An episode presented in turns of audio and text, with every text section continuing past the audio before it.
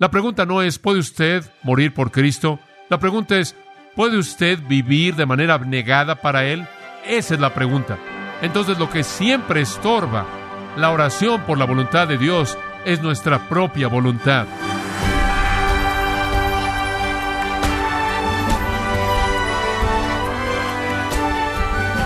Sea usted bienvenido a Gracia a vosotros con el pastor John MacArthur. Hay personas que piensan que pueden hacer un mejor trabajo que Dios. Ellos consideran que su voluntad es mucho mejor que la voluntad de Dios para sus propias vidas. Esto es el resultado de no conocer quién es Dios y su perfecta voluntad. Pero ¿qué nos enseñan las Escrituras acerca de la voluntad de Dios? El día de hoy, el pastor John MacArthur, en la voz del pastor Luis Contreras, nos enseñará por qué fue la instrucción de Jesús para orar, para que la voluntad de Dios se lleve a cabo en la tierra como en los cielos, en la serie La oración de los discípulos, en gracia a vosotros.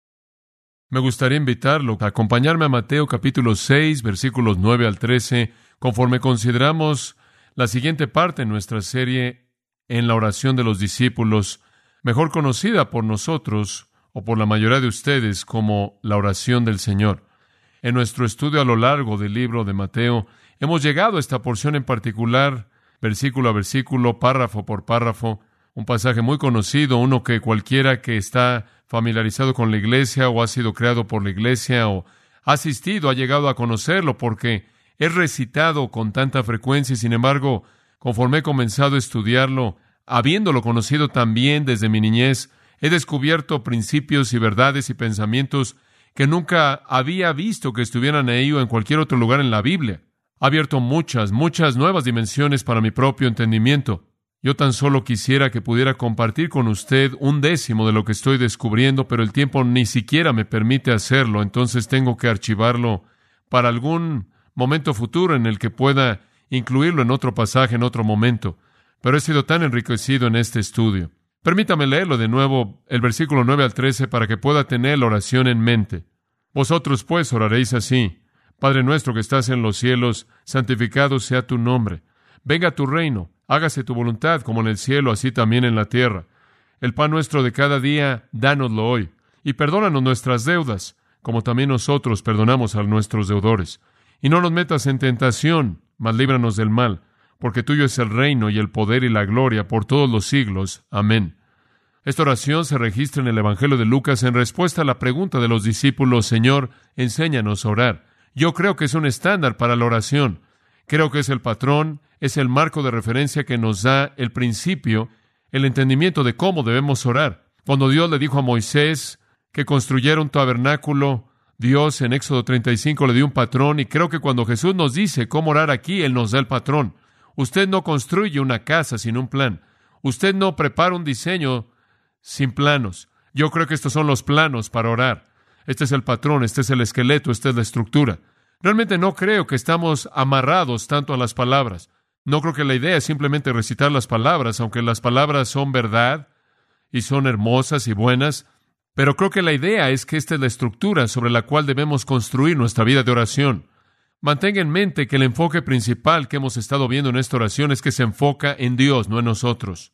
Jesús en Mateo 5, 6 y 7 está confrontando el sistema religioso falso de los fariseos y los escribas. Su oración, entre otras cosas, era inadecuada. Entonces, en el capítulo 6, comenzando en el versículo 5, él comienza a atacar su oración y la ataca básicamente en base al hecho de que está centrada en sí mismos.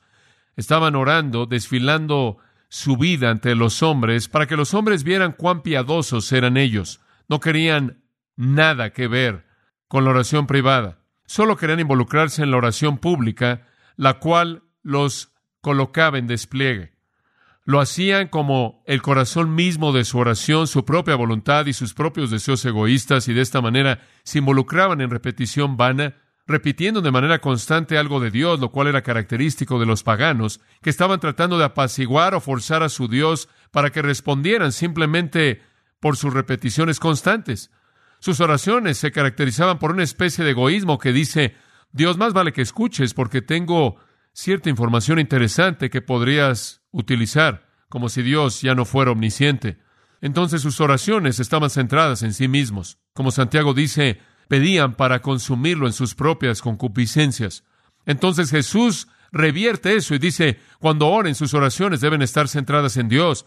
Hemos aprendido que la manera apropiada de orar es comenzar con una concentración en Dios.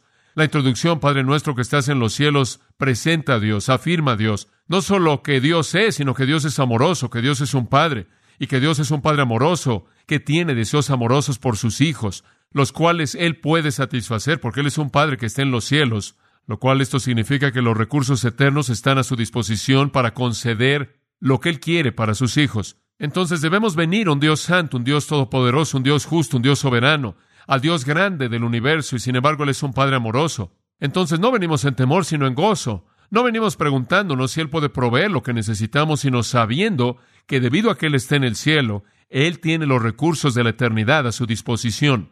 Después, conforme hemos entrado a su presencia, comenzamos a estar preocupados por Él. Entonces las primeras tres peticiones son, santificado sea tu nombre, venga tu reino y hágase tu voluntad en la tierra como en el cielo, forzándonos a ver que antes de que lleguemos a danos, perdónanos y guíanos, debemos enfocarnos en Dios. La oración comienza con Él, con su nombre santo, con su reino y con su voluntad. Hemos visto inclusive, conforme seguimos, todos los elementos de la oración que se enfocan en Dios, inclusive las peticiones que se relacionan con nosotros. El pan nuestro de este día, dánoslo hoy, y perdónanos nuestras deudas, y no nos metas en tentación, realmente dependen de Dios, ¿no es cierto? Él es quien debe dar, Él es quien debe perdonar y solo Él puede llevarnos al lugar apropiado. La oración entera se enfoca en Él. Vimos, por ejemplo, Padre nuestro que estás en los cielos, esta es la paternidad de Dios. Santificado sea tu nombre, esto es la prioridad de Dios. Venga tu reino, el programa de Dios. Hágase tu voluntad, el plan de Dios. El pan nuestro de cada día, dánoslo hoy, la provisión de Dios. Perdónanos nuestras deudas como también nosotros perdonamos a los que nos deben. El perdón de Dios. Y no nos metas en tentación, sino líbranos del mal. La protección de Dios y finalmente la preeminencia de Dios. Porque tuyo es el reino y el poder y la gloria por los siglos de los siglos. Amén. De tal manera que la oración es primordialmente un acto de adoración. Es involucrarse en el proceso de la santificación. La oración es para cambiar a Dios, la oración es para cambiarnos a nosotros. Eso es tan importante, tan importante. Ahora volvemos a llegar a la petición. Hágase tu voluntad en la tierra como en el cielo. Este es el cuarto estado de la tercera petición. La primera petición, santificado sea tu nombre. La segunda petición, venga tu reino. Y la tercera, hágase tu voluntad en la tierra como en el cielo. Esto es esencialmente, amados, la médula en nuestras oraciones y es que la voluntad de Dios se haga. Nunca deseamos usurpar su voluntad. Nunca deseamos cambiar su voluntad, forzar que su voluntad se conforme algún pensamiento nuestro. Amy Carmichael dijo, y oraré para cambiar tu voluntad, Padre mío, hasta que sea conforme a la mía. Pero no, Señor, no, eso nunca será, sino que más bien oraré para doblar mi voluntad ante la tuya. Fin de la cita. Ella tuvo razón. La oración es para doblar a Dios a mi voluntad, sino para doblar mi voluntad a la de Dios. Entonces, santificado sea tu nombre, venga tu reino, hágase tu voluntad. Su voluntad ya es hecha en el cielo, ¿no es cierto? Los ángeles hacen su voluntad. De hecho, esta semana pensé en algo interesante. Vi mi Biblia y vi cómo los ángeles hacen la voluntad de Dios, porque si vamos a saber cómo debe ser hecho en la tierra, necesitamos saber cómo es hecho en el cielo. Sin entrar en todos los versículos, porque eso sería una serie en sí misma, terminé con ocho palabras que muestran la manera en la que los ángeles hacen la voluntad de Dios. En primer lugar, sin titubeo. Nunca hay una discusión. No es la manera en la que es en la tierra necesariamente. El Señor empuja y quizás nos movemos tarde o temprano, pero en el cielo hay un compromiso sin vacilación alguna con hacer su voluntad. Otra palabra que caracteriza a los ángeles haciendo la voluntad de Dios es completamente, completamente. No hay otra alternativa. No hay huecos, no hay omisiones. Otra palabra que encontré fue sinceramente. Están dispuestos, parecen estar de pie esperando el siguiente mandato para que puedan apresurarse para cumplir lo que sea. Creo que eso me llevó a la palabra disposición. ¿Sabe cuántas voluntades hay en el cielo? Una. Hágase tu voluntad en la tierra como ¿en dónde? En el cielo. Solo hay una. Hubieron dos en una ocasión, pero la segunda fue expulsada. Solo hay una. Entonces los ángeles lo hacen con disposición porque es la única voluntad que hay. Creo que otra palabra que caracteriza la manera en la que los ángeles funcionan es de manera apasionada. Son muy agresivos en hacer la voluntad de Dios. después la palabra pronta y después la palabra rápida y después la palabra constante. Creo que todo podrá ser resumido en el Salmo 103, versículo 20, el cual dice, Vosotros sus ángeles que cumplen sus mandamientos. Hágase tu voluntad en la tierra como en el cielo. Significa que en la tierra debe ser hecha sin vacilación, completamente, sinceramente, con disposición, de manera apasionada, prontamente, rápidamente y constantemente. Esa es la manera en la que los ángeles lo hacen en el cielo. Dice usted, bueno, eso es muy bueno. Estoy comprometido con eso. Pero ¿qué significa eso? ¿Qué es lo que realmente significa? Bueno, significa, como vimos la última vez, que el meollo en su corazón es que las causas de Dios son lo que le preocupan a usted. Permítame darle una pequeña oración que quizás pueda subrayar en su mente. Creo que esta es una afirmación clave. La muerte de uno mismo es el principio de una verdadera vida de oración. La muerte de uno mismo es el principio de una verdadera vida de oración.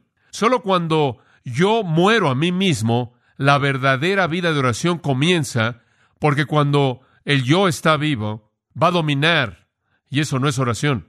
La verdadera oración está dominada por el nombre de Dios, su reino, su voluntad, no la nuestra.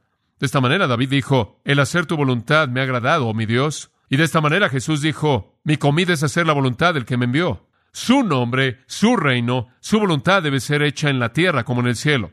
Su nombre es santificado en el cielo. Su reino ha venido en el cielo. Él gobierna de manera suprema, pero no en la tierra. Su voluntad es hecha en el cielo y también debe ser hecha aquí. Decir en su oración, hágase tu voluntad, tiene una connotación negativa y le señalé tres cosas que no significa. Número uno, no significa resentimiento amargo. No significa que usted dice, oh, hágase tu voluntad, no puedo pelear contra ella, tú eres demasiado grande, me doy por vencido. Como si Dios fuera una especie de aguafiestas cósmico que anda por todos lados diciendo, ahí hay uno que está divirtiéndose, atrápenlo. Que Dios está comprometido con destrozar el gozo de todo mundo, resentimiento amargo, que el destino inevitable de cualquier manera se va a cumplir. En segundo lugar, decir, hágase tu voluntad no significa resignación pasiva. Esa es la especie de indiferencia que dice, bueno, lo que sea la voluntad será. Solía haber una canción llamada Que será, será. Lo que sea, será. Así es. No puedo pelear contra eso. Resignación pasiva. Creo que resentimiento amargo está basado en una falta de conocimiento. Creo que resignación pasiva depende de una falta de fe. Usted realmente no cree que Dios puede cambiar las cosas o hacer lo que usted le pide si es según la voluntad de Dios. En tercer lugar, la negativa y algunas veces se infiltra en lo que yo he llamado reserva teológica. Algunas personas simplemente dicen, hágase tu voluntad y lo archivan en su caja teológica. Escuche, si su teología ha llevado a que usted deje de persistir en la oración, usted tiene una teología mala. En una ocasión una persona me dijo, bueno, realmente creo que inclusive tu pecado es la voluntad de Dios. Dios de hecho está involucrado en causar que tú peques. Después de todo, Él es soberano. Él tenía una perspectiva tan dominante de la soberanía de Dios que Él hacía que Dios fuera responsable por todo de una manera directa. La reserva teológica ha quitado la vida de mucha oración. Si usted ha llegado al punto en el que su teología y su perspectiva de Dios lo ha llevado a un punto de indiferencia en la oración, entonces su teología no es bíblica. Ahora es una realidad que Dios es soberano y cómo su vida de oración encaja con eso es un misterio muy difícil que no puedo explicar, pero el punto es obediencia y eso debe ser parte de su teología también y persistencia, así como nuestro querido Señor oró tres veces en el huerto, clamando de manera persistente a Dios. Y así como Él dio la ilustración de aquellos que vinieron y oraron con persistencia, así también nosotros debemos orar de esa manera. Entonces, de manera negativa, no decimos, hágase tu voluntad con resentimiento amargo, no decimos con resignación pasiva y no lo decimos con algún tipo de reserva teológica que simplemente categoriza todo en esa área. De hecho, creo que cerramos la última vez diciendo que hágase tu voluntad, ese tipo de oración tiene realmente en su corazón una actitud de rebelión, ¿no es cierto? Cuando decimos hágase tu voluntad, no solo estamos cayendo muertos, como Jesús dijo en Lucas 18.1, que debemos orar en todo tiempo y no desmayar. No solo estamos desmayando debajo de eso, Estamos resistiendo algunas cosas. Estamos rebelándonos en contra del mundo y su estado caído. Estamos diciendo, tu voluntad no está siendo hecha en este mundo. Satanás tiene demasiado poder aquí. Tu voluntad no está siendo cumplida en los corazones de los hombres. Están dándote la espalda. Tu voluntad no está siendo cumplida en mi vida y en la vida de otros creyentes que están viviendo en desobediencia y estamos rebelándonos en contra del mundo y su condición caída. Estamos rebelándonos en contra del rechazo de Cristo. Estamos rebelándonos en contra de la desobediencia de creyentes. David Wells creo, y creo que lo dijo bien, y cito, llegar a una aceptación de vida como la es, aceptarla en sus propios términos, lo cual significa reconocer la inevitabilidad de la manera en la que opera todo, es rendir una perspectiva cristiana de Dios. Fin de la cita. Dios no lo acepta como es, o de lo contrario no estará ocupado en cambiarlo. Él no dice que Él vino al mundo para destruir a aquel que tiene el poder de la muerte si quisiera tolerar la muerte. Él no haría un milenio en el cual hubiera ausencia de enfermedad si Él quisiera tolerar la enfermedad. Él no enjugaría toda lágrima en la eternidad si quisiera tolerar la tristeza. No. No vamos a aceptar las cosas como son. Cuando decimos hágase tu voluntad, nos rebelamos en contra del mundo y todo su estado caído, y la tristeza y el pecado y la enfermedad y todas las cosas que vienen como resultado del pecado. Le dije que estas no son cosas específicas de la voluntad de Dios, aunque Él ha permitido que sucedan para que el pecado pueda correr su curso en aquellos que desean verlo cumplido. Pero esa no es la expresión de su voluntad amorosa para el hombre hágase tu voluntad, no acepta lo que es. Creo que la ilustración clásica de esto es Jesús. Jesús no vino al mundo y dice que cuando él llegó al templo en Juan 2, Zacarías dijo que él vino de manera repentina a su templo, y cuando él vino al templo al principio de su ministerio, él entró y dijo, bueno, ve lo que está pasando, bueno, es la voluntad de Dios, es la voluntad de Dios y se fue. Él se rebeló, todo adentro de él se rebeló, él se indignó, él estaba furioso, él estaba enojado con ira santa, él hizo un látigo, él comenzó a voltear las mesas, él comenzó a expulsar a la gente, él comenzó a sacar a la gente. Él no solo lo hizo una vez en su vida, sino que lo hizo dos veces. Él lo sacó de ahí rápidamente. Ellos estaban ahí para ganar dinero y salieron de ahí sin dinero. Imagínense la furia que Jesús desató. ¿Por qué? ¿Por qué no iba a aceptar el status quo? ¿Por qué no iba a tolerar la manera en la que estaban viviendo? Él no iba a tolerar la manera en la que la tristeza y el pecado y la enfermedad existían. Esa es la razón por la que Él murió. Esa es la razón por la que Él curó a personas. Esa es la razón por la que Él resucitó a los muertos, para detener las lágrimas y para traer gloria a sí mismo. Él no iba a aceptar el mundo como era y tampoco usted y tampoco yo debemos aceptarlo. Nuestras oraciones deben ser, hágase tu voluntad en la tierra como en el cielo. Ahora Jesús no fue ningún fatalista, aunque él conoció el fin desde el principio. Eso me sorprende, me sorprende. Eso es algo de la tensión que tengo en mi propia mente, que Jesús conoció el fin desde el principio y sin embargo nunca aceptó el status quo. Cuando fue la manifestación de pecado, él peleó contra ello. Él nunca se resignó ante ello. Él buscó la voluntad de Dios. Tengo que creer que cuando él fue y tuvo comunión con el Padre noche tras noche en el huerto, realmente creyó que podía hacer algún bien. Él realmente creyó que había algún beneficio. Creo que llegamos a estar tan cómodos en nuestra sociedad debido al status quo, que es bastante cómodo para nosotros, ¿verdad? Ahora está volviéndose más cómodo en Estados Unidos y quizás se vuelva menos y menos cómodo. Pero durante mucho tiempo hemos estado tan cómodos y creo que en muchos casos eso realmente ha tenido un efecto dramático, tremendo en la vida de oración de la iglesia. Unos 25 pastores coreanos entraron al edificio de la oficina el otro día y estaba regresando yo de enseñar y predicar una clase en el seminario. Entré y estaban ahí 25 o más pastores coreanos sentados ahí. Y el hombre se me acercó y me dijo, el señor Coy me dijo, queremos hablar con usted. Yo estaba algo sorprendido. Querían que yo fuera a Corea para hacer una conferencia de pastores ahí, pero dijeron, queremos hacerle algunas preguntas. Yo le dije, bueno, adelante. Entonces se paró a mi lado y me preguntaron, ¿cómo hace que la iglesia sea grande? Yo dije, yo no hago que la iglesia sea grande. Y le expliqué que creemos simplemente en enseñar la palabra de Dios y no promover cosas y dejamos que Dios haga crecer a su iglesia. Y le dije que un reportero me dijo en una ocasión, ¿tienes un gran deseo por construir a la iglesia, por hacerla crecer, por edificarla? Y le dije, no, porque Cristo dijo que Él edificaría la iglesia y yo prefiero no competir con Él.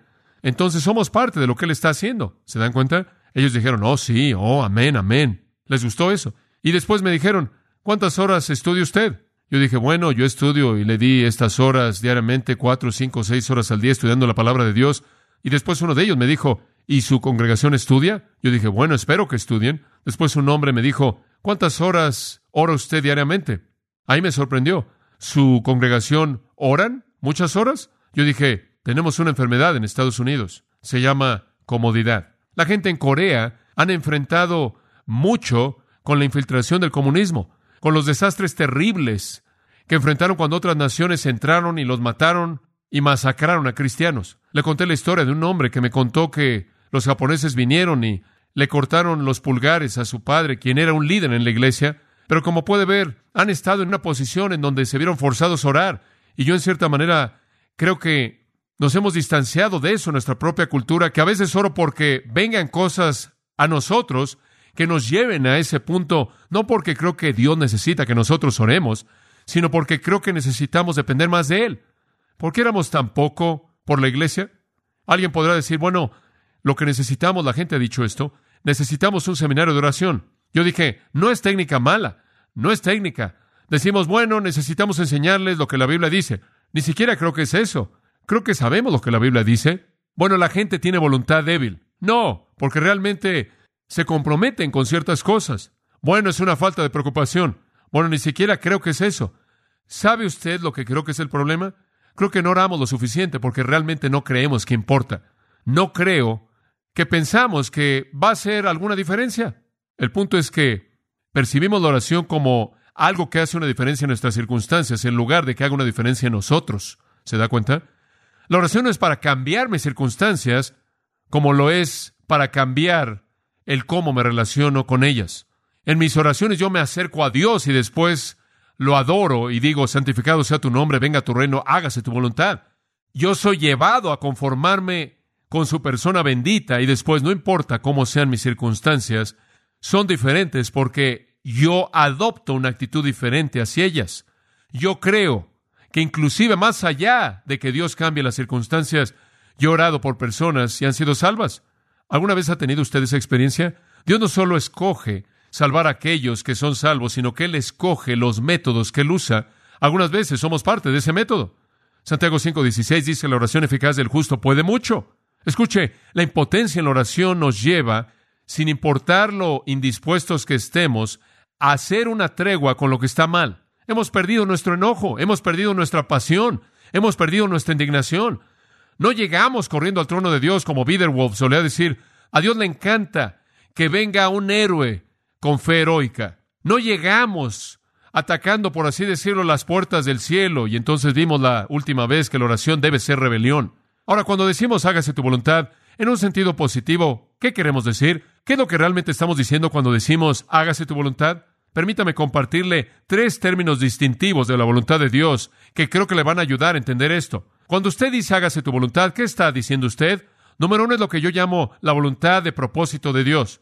La voluntad de propósito de Dios. Por cierto, estos son mis términos y simplemente traté de encontrar algunas palabras que usted pudiera tener en mente para entender algunas distinciones. Porque cuando decimos la voluntad de Dios, es un término tan general y después la gente dice, bueno, su voluntad permisiva y su voluntad directiva y esto y esto y esto. Veamos si podemos entender con algunas palabras lo que queremos decir. Número uno, la voluntad de propósito de Dios. Me gusta usar palabras bíblicas, la voluntad de propósito de Dios. Ahora, con esto quiero decir lo inmenso de toda la voluntad inclusiva, tolerante, que comprende todo por parte de Dios, que incluye todo. Esta es la consumación de todo. Esta es la voluntad que incluye de manera absoluta toda la tierra, todo el cielo, todo el infierno y todo esto que incluye que se haga su voluntad. En otras palabras, es este concepto enorme de su voluntad de propósito que incluye el que permite el pecado y que el pecado siga su curso, la consumación de los siglos, el establecimiento del reino, el estado eterno, y todo incluyendo el cielo, el infierno y todo lo que esté en medio de estos polos. Esta voluntad inmensa, masiva de propósito de Dios que lo incluye todo. Por ejemplo, en Isaías capítulo 14 Ahí hay algunos versículos que simplemente son versículos muy, muy esenciales en entender el concepto de la voluntad de Dios. En Isaías 14, versículo 24 dice, Jehová de los ejércitos juró, diciendo, ciertamente, aquí viene, ahora observe esto, está cargado de significado teológico rico.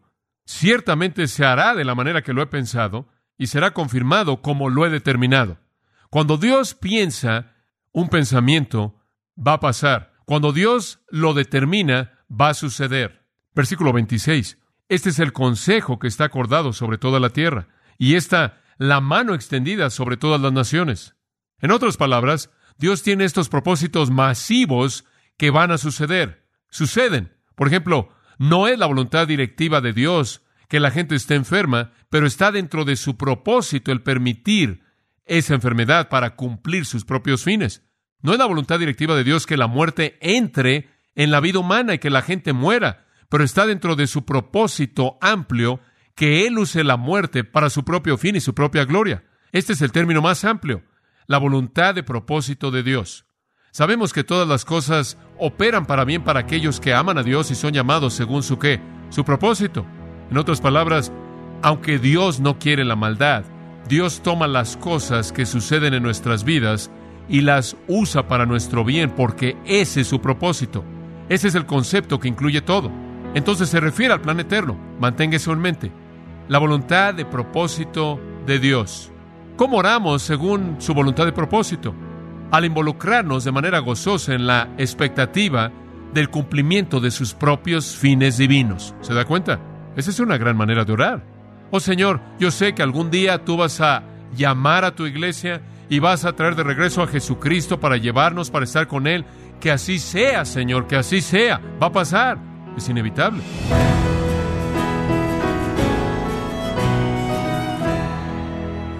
Usted ha escuchado al pastor John MacArthur, quien nos enseñó el significado de la oración que Jesús le enseñó a sus discípulos en la serie titulada La oración de los discípulos, aquí en Gracia a vosotros.